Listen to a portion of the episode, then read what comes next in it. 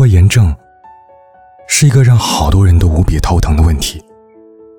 似乎大多数人都有这个毛病，而拖延症的一个重要原因是完美主义。完美主义者总是对自己太苛刻，等条件具备了，等我有把握一炮打响的时候再行动。但事实是，时间不等人，等这些条件都成熟了。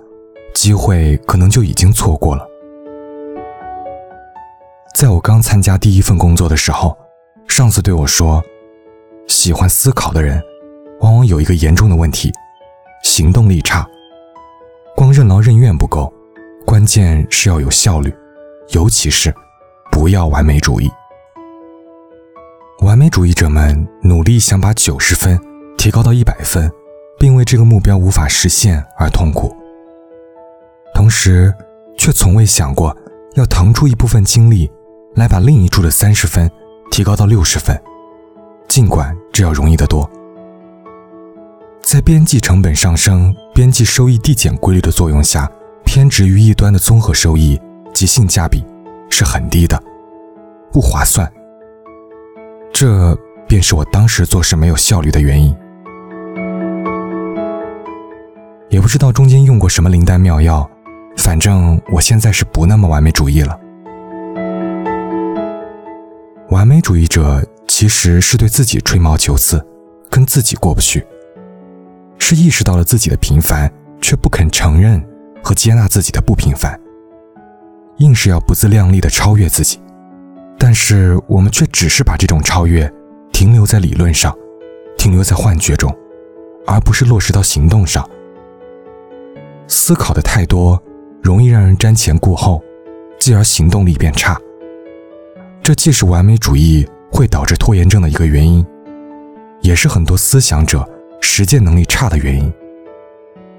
其实不是实践能力差，而是迟迟不实践。完美主义倾向还让人对失败充满恐惧，万一做不好怎么办？进而为了避免失败，便不作为。并且浪费在编织计划和焦虑上的时间，要比花在实际行动上的时间多得多，而迟迟不肯行动，又必然会导致实际成绩比较糟糕。这样一来，自信心便可能被击溃，甚至是走向恶性循环。因此，要从完美主义的困局中解脱出来，首先就要跟自己和解，接纳自己的不完美，宽以待己。要有输得起的心态，在不重要的事情上，应当得过且过，六十分万岁；而在重要的事情上，可以追求过程的完美，但不要苛求结果的完美，因为那不是我们自己所能左右的。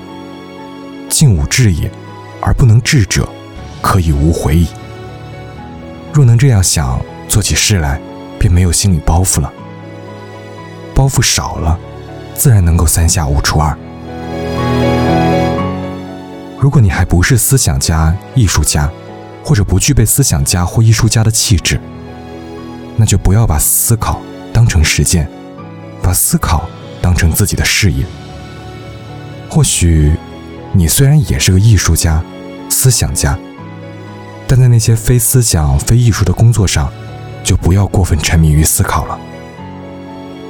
在你不行动、光思考的时候，有些东西终究会被漏掉，而行动可以发现问题，带动你更好的思考，进而把事情做得更好。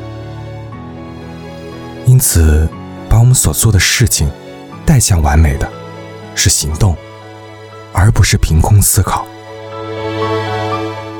所以，行动起来吧。